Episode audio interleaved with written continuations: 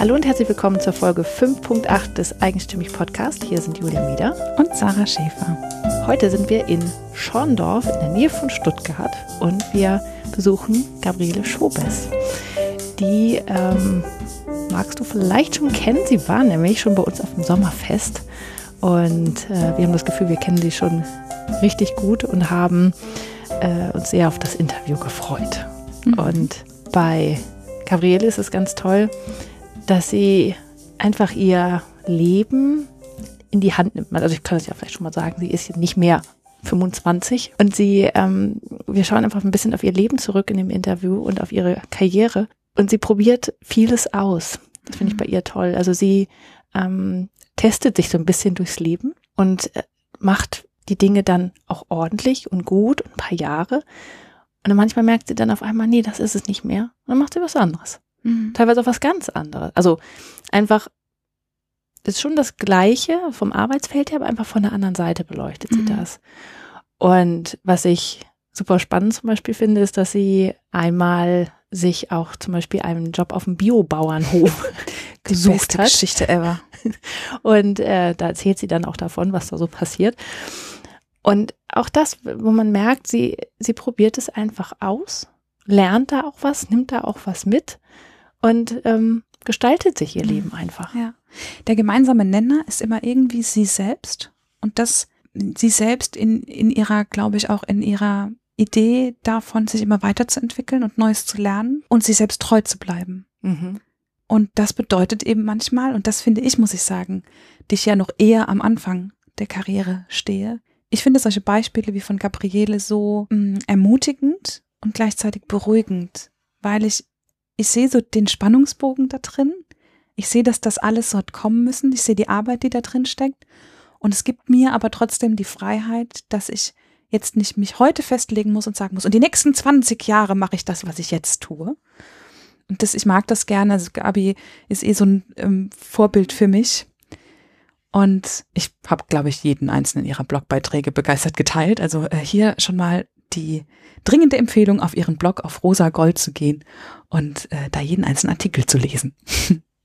ja, und ein Wort, was mir zum Beispiel bei ihr auch einfällt, ist, ähm, dass sie konsequent ist. Mhm. Aber wirklich im ganz positiven Sinne. Mhm. Konsequent. Nicht so verbissen genau. konsequent, sondern. Also bleibt sich konsequent treu.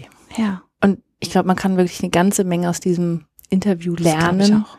Ja, auch wirklich dieses, es ist wenn man mit Anfang 30 im Job ist und das Gefühl hat, das ist es nicht so, ähm, oder in einem Leben steckt, ähm, wo man merkt, das ist es vielleicht noch nicht.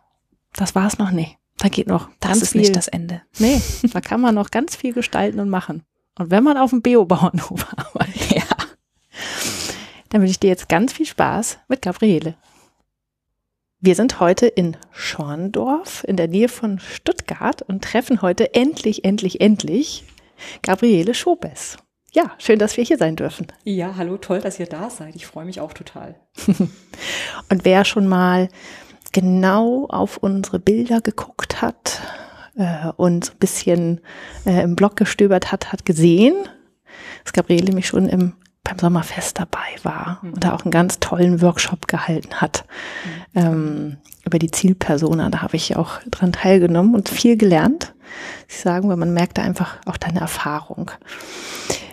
Deswegen freuen wir uns sehr, dass wir jetzt heute endlich mal richtig miteinander sprechen können, mal in die Tiefe gehen können, weil du hast ein sehr ähm, bewegtes Berufsleben schon hinter dir, ähm, hast schon viel kennenlernen dürfen, weißt, was für dich gut ist, was du möchtest, was du auch vielleicht nicht möchtest.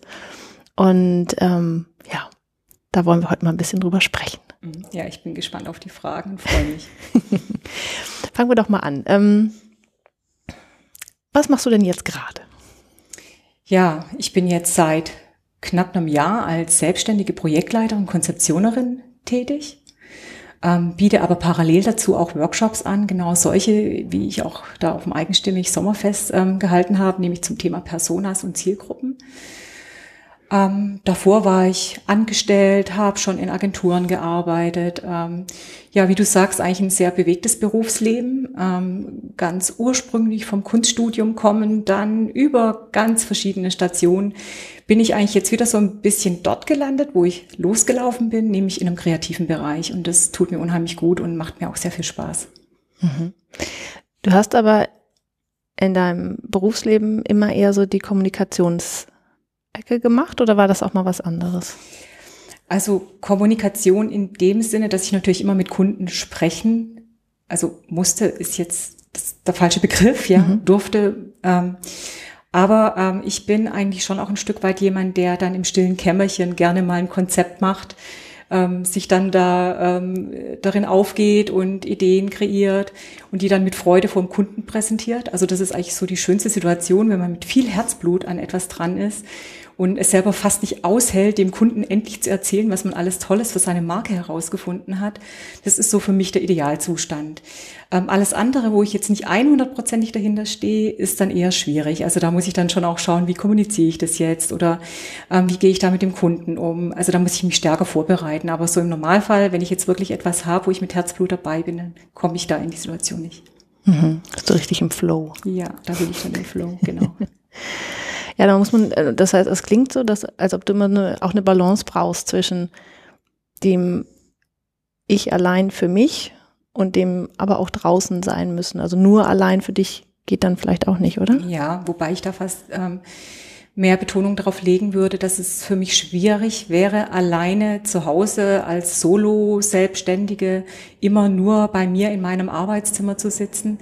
Ich genieße den Kontakt mit Kollegen, habe gerne Leute um mich rum, und zwar über alle Altersdisziplinen hinweg. Also das finde ich sehr spannend, da auch mit verschiedenen Menschen zusammenzukommen. Ähm, das genieße ich sehr. Ähm, wie gesagt, so jetzt ähm, die Kundenkommunikation finde ich auch toll, aber da kommt es eben immer drauf an, für welches Projekt hier. Mhm. Ja, und jetzt hast du dir das ja auch wieder gesucht, ne? dass du an, mit Menschen zusammen arbeitest, also zumindest äh, physisch auch und ja, aber auch natürlich inhaltlich, aber dass du einfach unter Menschen bist und nicht alleine sitzt. Hm, genau. Ja, ich habe ähm, hier zum Glück jetzt mal endlich in Schorndorf auch eine Agentur gefunden. Ähm, ich stehe mit dem Tobias Niethammer hier schon seit ja fünf, sechs Jahren in Kontakt. Der hatte damals einen Projektleiter gesucht ähm, und ähm, ich habe das gesehen, dachte so, hey, das ist irgendwie interessant für mich, einfach mal hier Kontakt aufzunehmen. Wir machen ähnliche Dinge, wir haben ähnliche Interessen oder ähm, auch so Kunden, die wir so betreuen.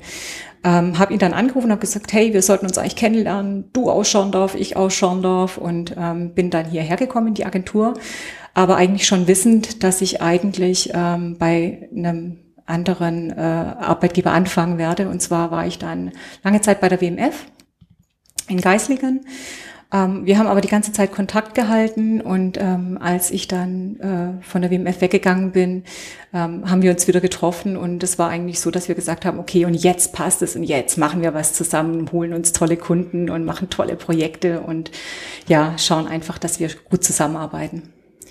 Ähm, parallel habe ich noch mit anderen Agenturen gearbeitet und mache, wie gesagt, dann noch dieses Thema Workshops, was ich stark vorantreibe, gerade im ähm, Bereich Zielgruppen, Personas, ähm, Milieus ähm, wie findet man da die richtigen Kunden für seine Produkte oder für seine Dienstleistungen? Ähm, da hängt jetzt auch gerade sehr stark mein Herzblut dran und ähm, bei euch war so ein bisschen der Startschuss für mein Workshop-Konzept. Ähm, ich habe so viel Feedback dort bekommen, das hat so gut getan. Das habe ich alles eingearbeitet und bin jetzt schon, sage ich mal, auf einer weiteren Stufe, ähm, um das dann demnächst auch auszurollen einfach und zu sagen, okay, ich mache Workshops äh, finde deine Personas für deine Dienstleistung, für dein Produkt. Ja. Mhm. Ja, und zum Thema ähm, Agentur, wir sitzen hier auch in ganz tollen Räumen. Wir durften uns hier treffen. Mhm. Das ist einfach wirklich schön. Also ich kann verstehen, dass du hier gern herkommst. Mhm. Noch ja. sehr nette Menschen hier anscheinend. Definitiv. nette Menschen und viele nette Hunde.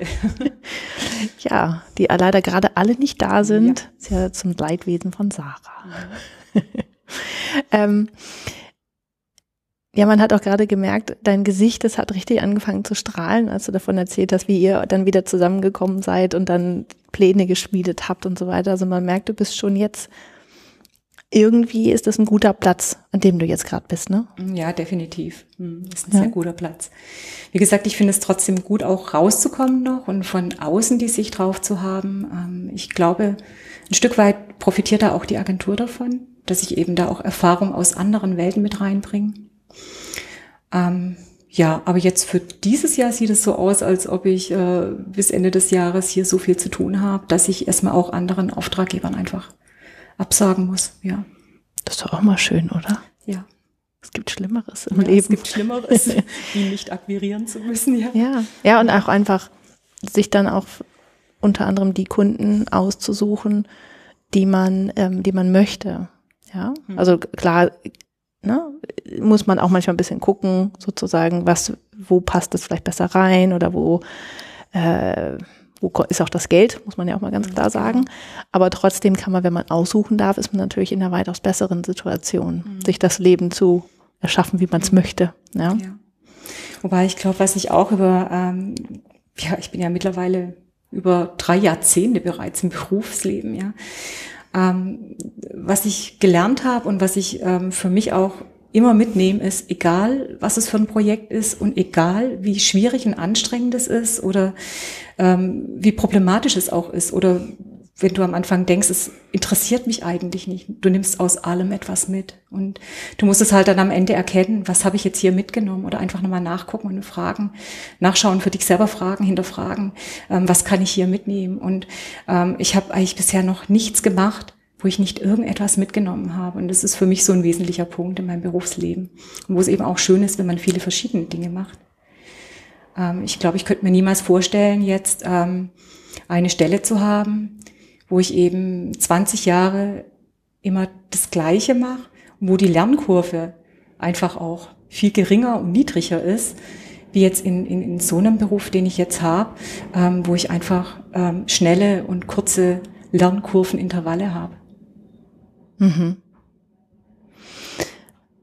Ja, und vor allem, es ist so, man muss ja wirklich sehr achtsam sein im Grunde genommen, ja, wenn man diese, diese Fragen nochmal stellt, was, was habe ich daraus gelernt? Weil eigentlich versucht man ja immer so diese Fehler, die man gemacht hat oder Sachen, die nicht gut gelaufen sind, so schnell abzuhaken und mhm. hinter sich zu lassen und nur nicht mehr hingucken, dann geht's weg. Mhm. Ähm, aber wenn man dann bewusst hinguckt und bewusst nachfragt, was habe ich trotzdem mitgenommen? gelernt und äh, wie hat es mich vorangebracht, dann das ist natürlich ein guter Ansatz. Ja, ja. Ich meine, das Schöne ist halt vor allem, dass man dann auch ähm, eigentlich lernt, ähm, dankbar dafür zu sein und die Wut vergisst, ein Stück weit. Mhm. Also, ähm, ich meine, ich kann über irgendeine Situation sehr wütend sein, mich ganz furchtbar aufregen. Das darf ich auch. Das ist ja mein Recht, wenn ich irgendwie ungerecht behandelt werde oder so. Aber wenn ich dann irgendwann zurückgucken kann und sagen kann, es hat es ein Gutes, dass es so war und ähm, ich lerne daraus, dann kann man das auch wieder umwandeln. Dann sollte man eben nicht mehr länger diese Bude in sich tragen, sondern sagen, hey, es war nicht optimal für dich, aber du hast daraus gelernt und du hast daraus profitiert, indem du jetzt was Neues, anderes, Tolles machst zum Beispiel. Also ich mhm. denke, das ist so für mich jetzt ein Punkt, den ich nach dieser Zeit, die ich lebe, eben ähm, für mich ganz stark immer auch beanspruche. Ja, und das ist ja wirklich ein guter Ansatz, weil du dadurch nicht diese schlechten Gefühle in dich reinfrisst. Ja. Ja. Hm. Ja, und das ist, und da merkt man halt auch wirklich einfach ein bisschen die Lebenserfahrung, ja. Aber das, ich glaube nicht, dass, oder in den seltensten Fällen wird das ein Anfang 20-Jähriger oder Anfang 20-Jährige haben, mhm. äh, diese, diese Erkenntnis, dass in allen schlechten Dingen, wenn die aus eventuell aus einem Grund passieren, beziehungsweise man durchaus auch eine gute Seite daran irgendwie finden kann. Ja. Weil klar, wenn in dem Moment, wo man mittendrin steckt, fühlt es sich überhaupt nicht gut an und man weiß nicht, was da jemals Gutes bei rauskommen soll. Richtig. Aber dann später kann man zurückgucken und sagen, ah, mhm. das war's. Ja? ja. Das ist natürlich schön. Also manchmal ist es auch gut, wenn man älter wird. Dann kann man solche Sachen definitiv, erkennen. Definitiv, ja. Also ich wundere mich immer, wenn andere Menschen so, ah, ja, ich weiß nicht, ob ich meinen 40. feiern soll. Ähm, und ich denke dann immer so, hä, ähm, warum nicht? Hey, äh, du wirst nur einmal 40, ja, und lad alle ein, die du liebst, die dich mögen. Mach eine große Party und ähm, wenn du mit 41 das Gleiche nochmal machen, mach einfach. Ähm, äh, ich kann das nicht nachvollziehen, ähm, dass Menschen irgendwie so jugendbesessen sind und äh, älter werden nicht genießen können, ist für mich schwer verständlich, muss ich ehrlich sagen, weil die Vorteile, die ich jetzt habe, eben mehr Ruhe zu haben, ähm, wirklich auch zu wissen, was ich möchte, was ich nicht möchte, das sind so große Vorteile, die möchte ich nicht missen. Und ich war als junge Frau, ich sag mal mit 20, 30, ähm, oft sehr explosiv, habe mich so oft ungerecht behandelt gefühlt und bin wie ein kleiner Vulkan durch die Gegend gedonnert, sag ich mal. Ja. Habe bestimmt auch viele Menschen verletzt dadurch. Ja. Ähm, und da bin ich eigentlich sehr froh, dass ich jetzt so diese ähm, Distanz habe und, und, und auch Demut habe und einfach denke, hey, ähm, Leben ist toll und es bietet noch so viel. Ja. Hm. Was würdest du denn aus deiner heutigen Sicht deinem Berufsanfänger ich raten? Ich weiß nicht, wie alt du warst, als du mit deinem Studium fertig warst und deinen ersten Job hattest. Mhm. Naja, das war ja eine besondere Situation. Ähm, ich habe Kunst studiert, wie gesagt, Malerei ähm, bei einem Konzeptkünstler in Stuttgart, ähm, um dann für mich zu entdecken, dass ich für diesen Kunstmarkt überhaupt nicht gemacht bin. Hat ja auch was mit Verkaufen, sich verkaufen zu tun und ähm, ich weiß nicht, wie Kunststudiums, äh, wie ein Kunststudium heute aufgebaut ist.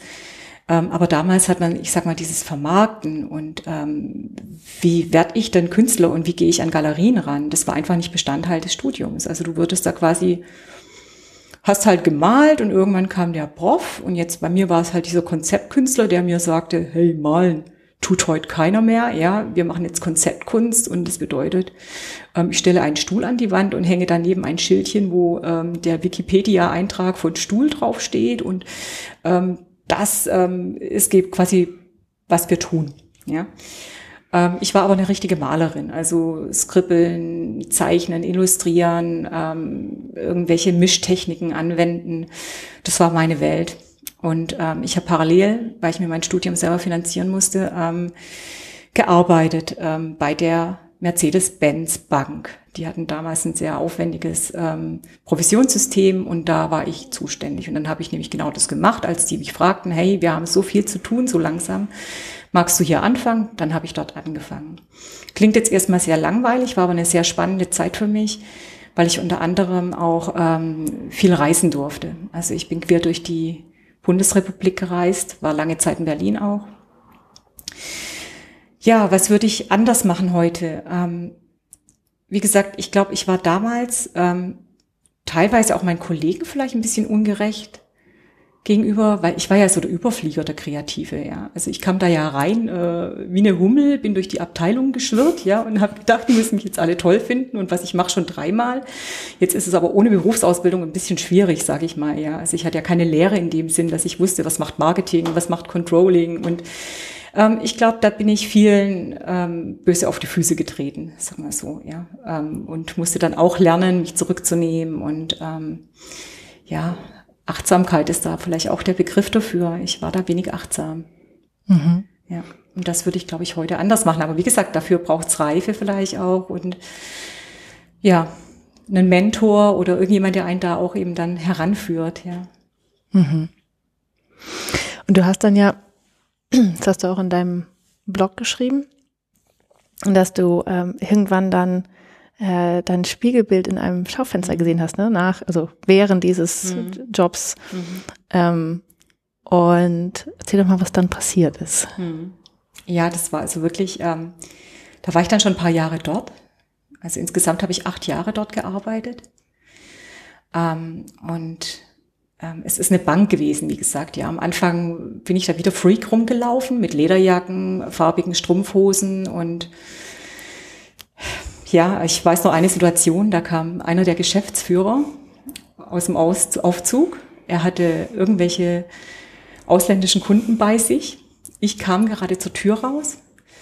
Ähm, ich sehe mich heute selber noch. Ich hatte eine grüne Strumpfhose an, eine Lederjacke, äh, eine abgeschnittene Jeans und irgendwie rote Schuhe und eine alte Architekten-Ledermappe. Es war ganz am Anfang noch, wo ich dort gearbeitet hatte.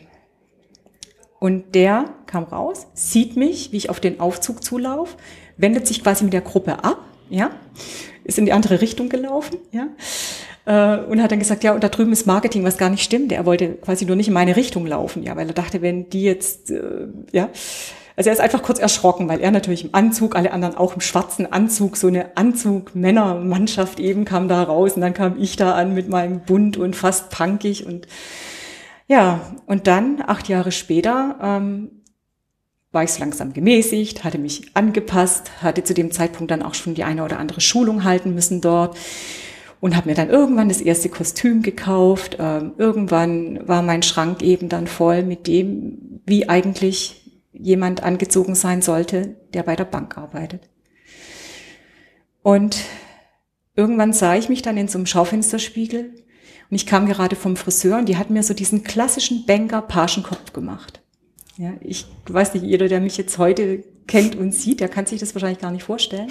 Fotos angucken. Ja, es gibt leider keine. Ich meine, damals war ja Digitalkamera noch nicht so verbreitet. Ja, insofern gibt es da echt wenig Bilder von mir. Und ähm, da wusste ich, dass ich jetzt irgendwie einen Schlussstrich damit ziehen muss und dass es einfach nicht mehr geht. Ich, dass ich, dass es eine Veränderung von meiner Persönlichkeit ist, die einfach nicht einhergeht, auch mit meiner Seele. Also so möchte ich es eigentlich auf den Punkt bringen. Und ähm, ich bin an dem Tag nach Hause gegangen und am nächsten Tag bin ich gleich nochmal zum Friseur und habe sie mir raspel kurz schneiden lassen. Und das war für mich der Anfang der Veränderung. Ich habe dann damals auch schon von der Entwicklung her, also man hat gemerkt, die ist kreativ. Also was macht man mit kreativen Leuten? Die tut man ins Marketing, die haben dann irgendwann mal mit Agenturen zu tun. Und ähm, auf diesem Weg habe ich dann meinen neuen Arbeitgeber kennengelernt. Also ich war mit einer Agentur Geschäftsführer in Berlin Essen und habe so ein bisschen gesagt, na ja, hm, acht Jahre, hm, irgendwie könnte jetzt mal was Neues beginnen. Und dann meinte er, du, wir wachsen ohne Ende und wir kriegen das alles nicht hin. Und wir brauchen eigentlich jemanden, der ein bisschen in Strukturen denken kann und der auch Strukturen aufbauen kann. Hast du nicht Lust, zu uns zu kommen? Ja, und dann bin ich quasi in die Kreativwelt zurückgewechselt. Und zwar direkt gleich Digitalbereich, Internet. Was ja damals, also es war 98. Das ist früh. Noch sehr, also ja, unbespielt einfach war. Da gab es nicht viele Agenturen. Ähm, ich bin in einer dieser mega Kreativagenturen gelandet, die damals auch viele Preise gemacht hat. Unter anderem auch durch meine Konzeption mit. Ja, das war ganz spannend. Wie war denn dieser Unterschied für dich, also von dem, von der Bank zu ja, in diesen Mega-Kreativbereich wieder zurück? Wie hat sich das angefühlt? Es war zu Beginn sehr anstrengend, weil ähm, jetzt allein, ich sag mal, ähm, für mich war ja klar, dass ich eine bestimmte Arbeitszeit habe, wo ich beginne und wo ich dann aufhöre zu arbeiten. Jetzt kommt man in so eine Agentur, ja, da kommt halt jeder gerade mal dann, wann es ihm passt. Hm? Und ähm, für mich war es auch schon immer so, ich bin eher so ein Early Bird. Und dann kam das halt vor, dass ich da drei Stunden alleine in der Agentur saß, ja, bis dann irgendjemand kam. Und ich war dann schon so angefüllt mit Themen, ja, so, wir müssen und der Kunde will und was weiß ich. Und dann kamen die Leute entspannt gegen neun, halb zehn, zehn, elf, zwölf, wie auch immer, ja, jeder, wie es gerade gebraucht hat. Ähm, und das war für mich am Anfang schwierig und ich war dann auch immer so ein bisschen der Motzbollen, ja, der gesagt hat, hey, wir brauchen wir brauchen ähm, Kernarbeitszeiten, wo alle da sein müssen, ja, ähm, so dass ich dann letztendlich da ein bisschen so das spießige Arbeitsleben dann eigentlich fast wieder reingetragen habe, vor dem ich ja geflüchtet war. Ähm, aber trotzdem denke ich, ähm, ich war damals 34, ähm, dass es auch vielen Leuten gut getan hat, weil ähm, Internet bestand damals noch aus Studienabbrechern. Das muss man einfach so sagen, ja. Also die, das Studium äh, Mediendesign oder Medienmaster oder was weiß ich, ja, gab es damals nicht. Die Leute kamen aus vom BWL-Studium, die kamen vom ähm, IT-Studium, ähm, die kamen halt aus den unterschiedlichsten Studienbereichen, weil es eben eigentlich das Studienangebot noch nicht gab. Und wie gesagt, viele haben einfach abgebrochen und sich dann eben komplett ähm, dem Thema Internet gewidmet. Und ähnlich wie ich eben keine Ausbildung, keine klassische Ausbildung in dem Sinn, ja. Und ich denke, dass es dann schon ähm, ganz gut war, dass ich kam, die zwar auch keine Ausbildung hatte, ja, aber zumindest wusste, wie funktionieren Strukturen in Firmen und wie baut man eine Ordnerstruktur auf, damit jeder die Datei auch findet? Wie benennt man Dateien? Also wirklich so diese kleinen Dinge, ja, die ich zu dem Zeitpunkt dann schon gelernt hatte und die ich dann eben auch in die Agenturen reingetragen habe. Hm. Und war das so vom Persönlichen her, weil du ja gesagt hast, du warst am Anfang so fast punkig in der Bank und dann zum Schluss so wie die, ja, also sahst du aus, alles die Klamotten. Und dann kommst du wieder in diesen Kreativbereich rein, den du ja schon im Grunde schon ein bisschen aus dem mhm. Studium quasi kanntest, war ja schon so ein bisschen mhm. ähnlich so von der Branche her. War das eher ein Gefühl von, ich komme zurück zu mir, ich bin mhm. wieder mehr ich selbst oder ist es eher so, hoch, hier passe ich auch nicht mehr rein? Also ist, oder wie, wie war das so? Mhm. Also es war auf jeden Fall eines, ich komme zurück zu mir selbst, ja. Ähm, wobei ich da dann einfach auch sagen muss, ähm, gemessen an jetzt, äh, ich war ja damals auch schon wieder älter in der Agentur. Ja. Also das zieht sich ja durch mein Leben auch ein Stück weit durch, dass ich immer so die Älteste dann bin in der Agentur, ja, oder ähm, zu den Älteren gehöre. Ähm, klar, für die jungen Leute war ich damals schon sehr ähm, etabliert und auch ähm, von meiner Kleidung eben dann, obwohl ich ja dann wieder äh, angefangen habe, mich anders anzuziehen, sehr traditionell eben und naja. Aber ähm, ja, es war auf jeden Fall ein Zurückkommen und ich konnte mich ja einfach auch wieder kreativ auf anderen Ebene austoben. Ja. Sei es jetzt in, wie arbeitet man zusammen ähm, oder wie gewinnt man einen Pitch ja. Mhm. Und ging das dann so weiter, dass das eher so ein, so ein Schweben zwischen den Welten war oder so ein Wechseln zwischen den mhm. Welten? Oder ähm, ist das, wusstest du danach, okay, das ist eher meine Richtung, ich bleib da jetzt auf der mhm. Schiene? Ja, also ich wusste auf jeden Fall, dass ich so bleib auf dieser Schiene, beziehungsweise ich habe sie ja dann noch einmal verlassen, aber egal, kommen wir vielleicht später nochmal dazu. Ähm, Wobei ich trotzdem sagen muss, zum Beispiel bei Kundenterminen, ja, wenn ich jetzt einen Kundentermin habe und ich weiß, ähm, das ist jetzt auch Vorstandsetage oder es ist wirklich eine richtig große Firma und alle, die mir heute begegnen werden, werden einen Anzug tragen, dann ziehe ich ganz gerne ein Kostüm an und dann ziehe ich auch ganz gerne hohe Schuhe an und dann schminke ich mich auch etwas intensiver und ähm, das fällt mir dann leichter eben dort reinzugehen, muss ich sagen. Also das ist für mich dann eben einfacher. Ich fühle mich dann, also ich werde dann halt ich habe das Gefühl, anders angenommen zu werden. Ja? Genau, dann musst du diese, diese Schwelle nicht überwinden, dass die dich erstmal akzeptieren, genau. sondern du bist schon gleich irgendwie, du kannst gleich anders starten und schon genau. mit deinen Themen dann gleich genau. reingehen. Ne? Und das hängt auch damit zusammen, dass ich natürlich stärker beratend unterwegs bin. Ich bin ja keine Grafikdesignerin. Ja, ähm, ich finde, wäre ich jetzt eine Grafikdesignerin, die eben ähm, ausgefallene grafische Konzepte präsentiert, fände ich das jetzt nicht so dramatisch, wenn ich irgendwie äh, wirklich jetzt bunt gekleidet bin oder wie auch immer, also oder ohne Kostüm ähm, etwas präsentiert, das ist völlig in Ordnung. Nur wenn man eben auf dieser beratenden Ebene ist mit Geschäftsführern oder Vorstand, ähm, dann finde ich, muss man sich so ein bisschen assimilieren. Mhm.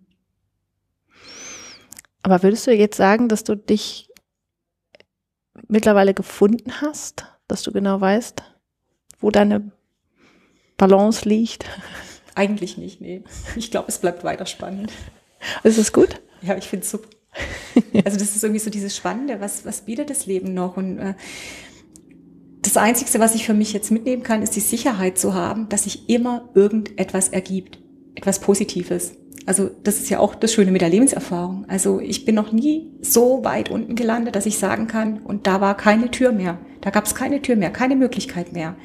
Ich habe zwischen Jobs auch hat man das jetzt verstanden, zwischen Jobs, also ähm, auch schon eine Zeit lang auf einem Biobauernhof gearbeitet. Also meine Blogleser kennen meine Freundin Sabine schon und ihre schwäbisch-hellischen äh, Schweine und die Wollschweine.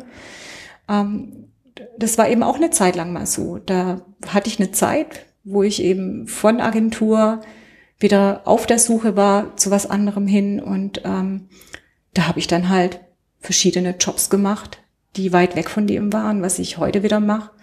Und es war aber auch sehr spannend und toll. Und du hast ja auch vorhin gesagt, das bezog sich zwar eher auf negative Situationen, aber du hast, nimmst ja immer was Gutes aus der Situation mit im Endeffekt oder lernst irgendwas draus. Das war da sicherlich auch so. Du hast wahrscheinlich Sachen gelernt, die dir jetzt zunutze kommen, die du vielleicht gar nicht erwartet hättest, dass du das jemals brauchen könntest, oder? Ja, ja. Also es war schon sehr körperliche Arbeit dort, ja. ähm, so ein schwäbisch-hellisches, also gab es eine Geschichte, da äh, hatte die Sabine den Zuspruch bekommen von der Wilhelma auf einen Wurf schwäbisch-hellische Ferkel, weil die werden immer an Biobauern verschenkt. Und dann ist also der Czerny, so heißt der Mann von ihr, nach Stuttgart gefahren, hat die Schweine geholt. Und wir dachten alle, der kommt so mit niedlichen, handkleinen Kuschelschweinchen an. Jetzt waren die aber schon sehr groß. Sehr, sehr groß. Und er war mit dem VW-Bus unterwegs und dann waren da fünf dieser Schweine eng gekesselt in diesem VW-Bus. Die hatten zwischenzeitlich ähm, den ganzen Innenraum leer gefressen, also die ganze ähm, Verkleidung von dem VW-Bus war weg, ja, oder angefressen. Und ähm, dann hieß es, der war stinkesauer, also er hat auch nicht gedacht, dass die Schweine so groß sind. Dann hieß es, Gabi, du lädst die Schweine aus. Ja, und dann stand ich da und ähm, habe versucht, fünf Schweine von einer wirklich großen Größe mit auch einigen hundert Kilo schon aus diesem VW-Bus zu bewegen, in den Stall zu gehen. Ja, also das sind irgendwie so, ja. Ja, aber zumindest gibt es eine gute Geschichte, selbst wenn du. Definitiv, ja. ja, genau. Ja, und das ist, ich finde es aber auch so, so toll, wenn man sich das Leben von allen möglichen Seiten anschaut und nicht immer nur von einer. Hm. Weil ich meine, stell dir mal vor, du hättest damals nicht in dieses Schaufenster Spiegelbild geguckt und dir überlegt, hm. Hm. Und das wäre dann immer so weitergegangen. Wahrscheinlich hättest du auch eine, aus Sicht einiger Menschen eine super Karriere hingelegt. Genau. Hm. Aber du hättest nie Wollschweine in den Stall buxiert. Genau. Oder andere lustige Dinge gemacht, mhm. ja. ja. Und zum Thema, ähm, ja, sich das Leben nochmal neu zusammenbauen und so weiter. Ich meine, du hast auch, muss man ja sagen, du warst, warst du schon 50 oder über 50, als du deine jetzt selbstständig dich wieder gemacht mhm, hast. Ne? Ja. Also das heißt, das ist ja auch schon spät im Leben mhm. und deswegen gefühlt für manche ein großer Schritt. Wie war denn das für dich? Ähm, da muss ich jetzt dazu sagen, dass ich davor schon mal selbstständig war. Mhm. Ja, also ich glaube, es gibt im Leben von Frauen immer bestimmte Situationen, da werden sie geradezu gedrängt in die Selbstständigkeit. Das war bei mir das erste Mal bei der Geburt meines Sohnes. Ich hatte gerade auch wieder ähm, äh, eine Agentur hinter mir, ähm, die dann wirklich ganz kurz vor der Insolvenz war. Und ich habe dann für mich beschlossen, nee, also ähm, so alleine ich jetzt hier, ähm, ich soll alles machen, alle anderen Kollegen werden entlassen. Ähm, bin auch gegangen und ähm, war damals schwanger. Und jeder, der im Agenturumfeld weiß, arbeitet, weiß, ähm, äh, klar kann ich da reingehen und sagen, ich bin nicht schwanger, ja, ähm, aber spätestens nach ein paar Monaten sieht man den Bauch. Das ist innerhalb der Probezeit und dann war's das. Also das möchte ich jetzt einfach mal so unterstellen und ähm, ähm, ich habe dann damals mich gar nicht mehr erst beworben und bin in einen Bereich gegangen, dass ich eben auch als selbstständige Projektleiterin, Konzeptionerin gearbeitet habe habe aber zu der Zeit auch sehr viel Jugendarbeit gemacht. Also da hatte ich dann einen Job bekommen, da habe ich ähm, in Stuttgart für, jetzt muss ich gerade überlegen, wie es heißt, Stuttgarter Jugendarbeit, irgendwie so. Ähm, die hatten mich damals auch für Workshops ähm, dann gebucht und ich sage jetzt mal im sozialen Bereich ist eine Schwangere jetzt nicht so das Problem, zumal ich ja auch selbstständig dort unterwegs war. Und dann habe ich mit Jugendlichen zusammengearbeitet. Also hatte eine Mädchengruppe in Stuttgart, hatte hier in Schorndorf eine Migrantengruppe, ähm, hatte hier auch eine ähm, Gruppe mit geduldeten Asylbewerbern aus Albanien damals und habe mit denen halt ähm, ja kleine Projekte gemacht. Ja. Und da war ich selbstständig. Und das hat sich dann auch noch, bis mein Sohn zweieinhalb war, nee, anderthalb, genau, anderthalb Jahre, ähm, war ich so unterwegs. Und dann hatte ich in Stuttgart eine Agentur kennengelernt, die aus einer, äh, zumindest zwei Geschäftsführerinnen hatte, von denen eine schwanger war. Und da ist dann dieses Thema, mit Kind in einer Agentur zu arbeiten, wirklich eben gar kein Thema gewesen. Also die fand es eher so spannend, so nach dem Motto, ich bin so gespannt, wie du das gemacht hast mit Kind und so arbeiten. Ja. Und so bin ich dann wieder in die Agentur, ins Agenturleben eingetreten. Das ist eine Frage der Perspektive dann. Genau.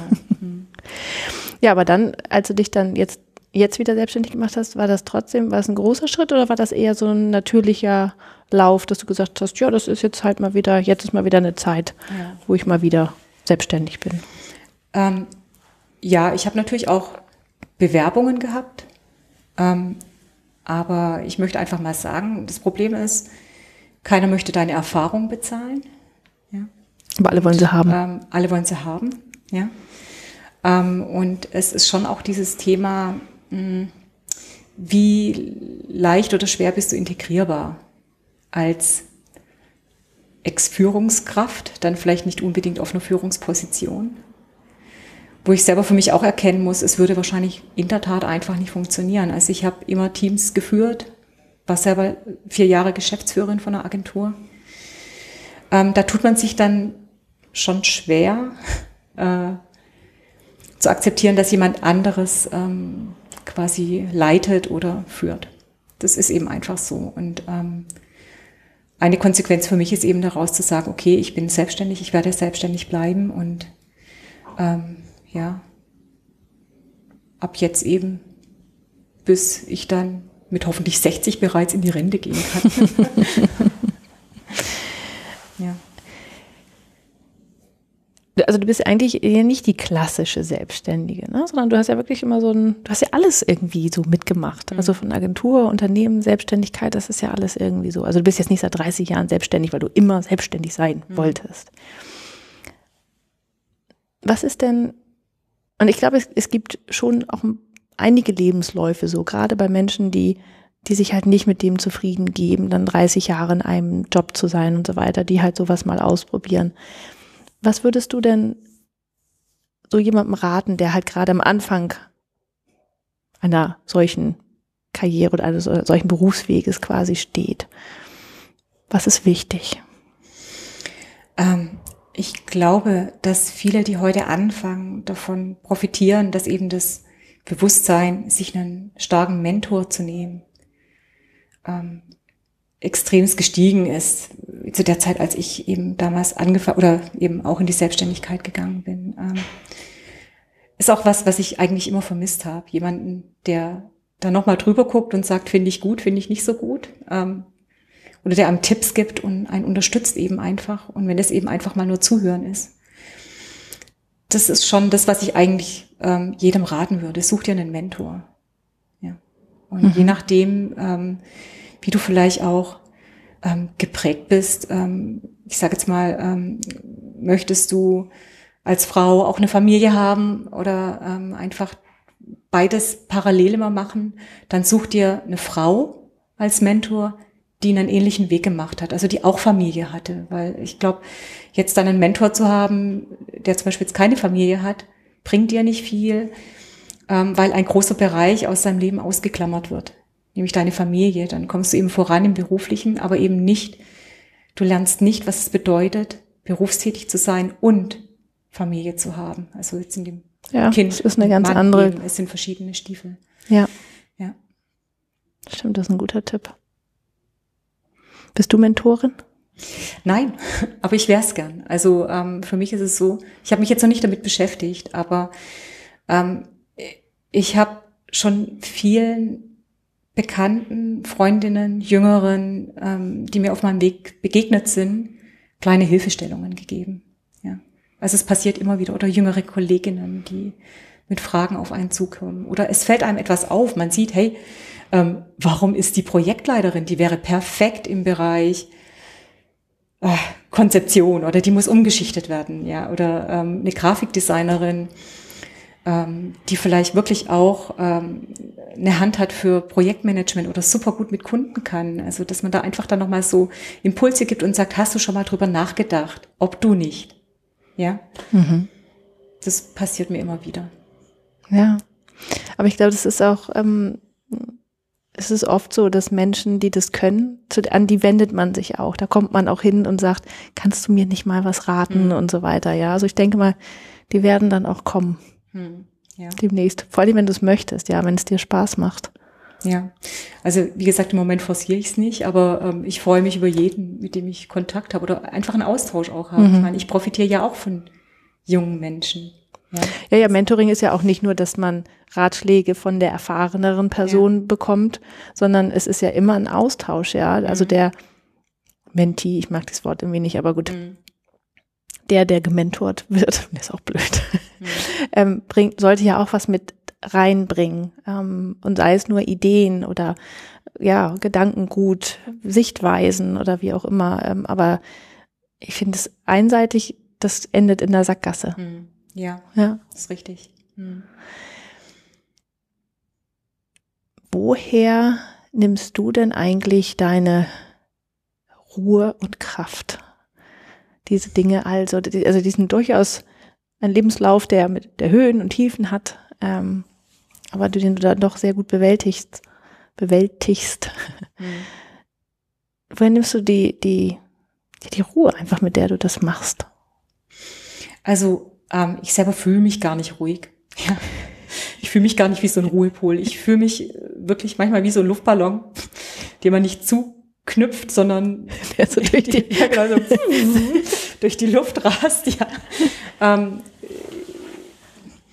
also für mich ist es eher so, dass ich mich wohlfühle, wenn ich viel Energie spüre. Also ich, ich meine Ruhe bekomme ich, also wenn ich Ruhe bekommen möchte, dann nehme ich mir ein Kochbuch, bestenfalls ein indisches Kochbuch, suche mir irgendein Essen raus, wo gleich zu Beginn steht, fünf fein gehackte Zwiebeln. Da geht's los. Und dann geht's los, genau. Und ähm, so kann ich mich beruhigen und Ruhe finden. Ähm, ich habe noch nie Meditationstechniken probiert, muss ich ehrlich sagen. Also ich bin da eher so ein bisschen, ähm, ja, ich beziehe meine Ruhe eben wirklich über Lesen, ähm, Kochen. Kochen ist für mich Meditation. Pilze sammeln. Pilze sammeln, ganz genau. Ja, du hast ja. sogar ein eigenes Pilzmesser, glaube ich. Ne? Äh, eines. Mehrere, ja. Mhm. ja. ja. Also draußen ja, wanderst gerne, ne? Wandern, ja, Natur, ja. Genau. Hm. Und ich glaube, das mit dem mit der Ruhe kommt bei mir daher. Du hast ähm, gerade beim Sommerfest habe ich das gesehen. Du hast einfach sehr, du beobachtest sehr gut und genau und bist nicht die diejenige, die als erstes in den Ring springt, sondern du guckst erstmal mhm. und verarbeitest das für dich und dann kommst du mit einer ganz fundierten Meinung da rein. Und das ist sehr kraftvoll. Mhm. Vielleicht habe ich das, das als Ruhe sozusagen einge, mhm. eingeordnet. Aber für mich wirklich, du bist so die mh, hm,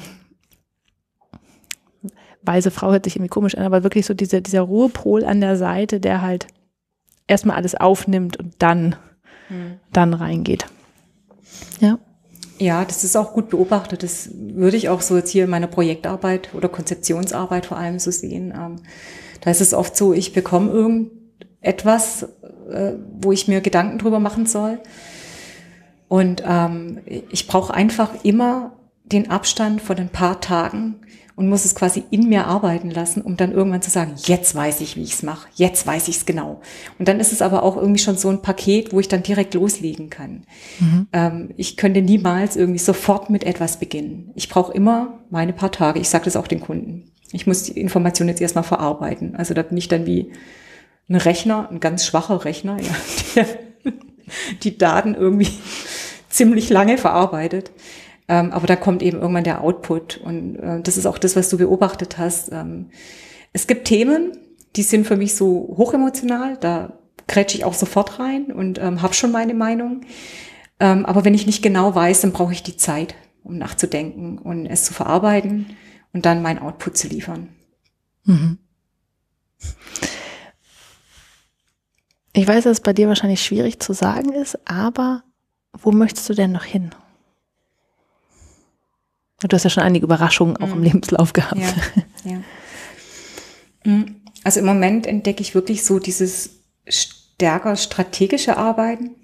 Ja, also ähm, ich sag mal auf einer sehr hochwertigen Basis auch, wo man viele Informationen verarbeiten muss und wo man einfach auch viel Zeit dafür benötigt.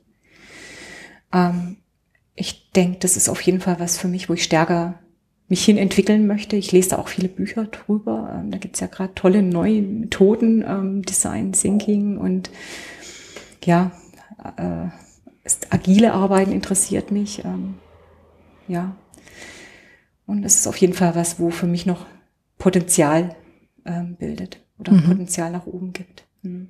Bis du dann mit 60 nur noch wandern gehst und kochen.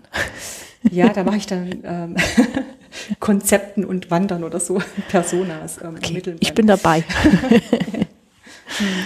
Muss man ja vielleicht auch nicht erst in acht Jahren machen. Oder, werden, wie, oder wie viele Jahre, ich weiß nicht. Da genau. können wir schneller hinkommen.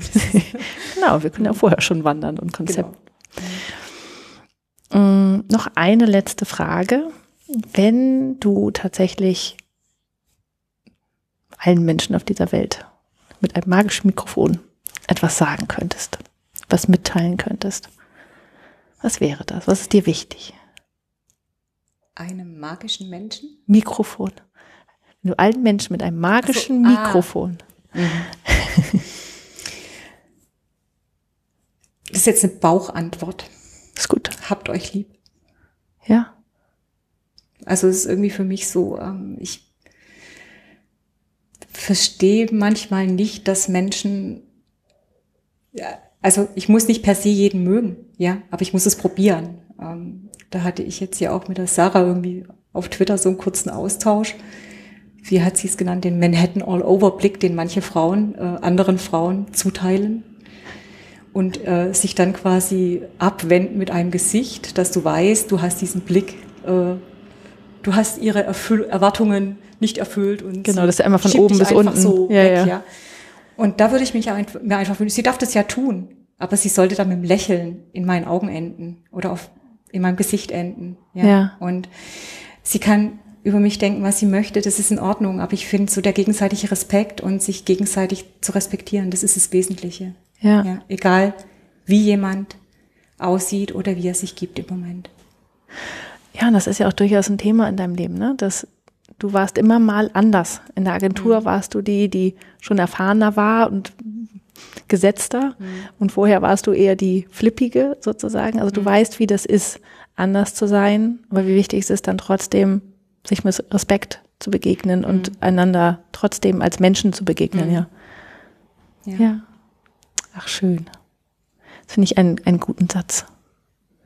Ist wichtig, sich lieb zu haben. Ja. Ich danke dir ganz herzlich für dieses Interview, dass du uns mitgenommen hast mhm. auf deinen Berufsweg. Ich danke euch, dass ihr hierher gekommen seid. Oh, wir haben uns schon so darauf gefreut, dass wir mhm. endlich dieses Interview machen wollten. Und es hat sich sehr gelohnt. Vielen Dank, Gabriel. Dankeschön.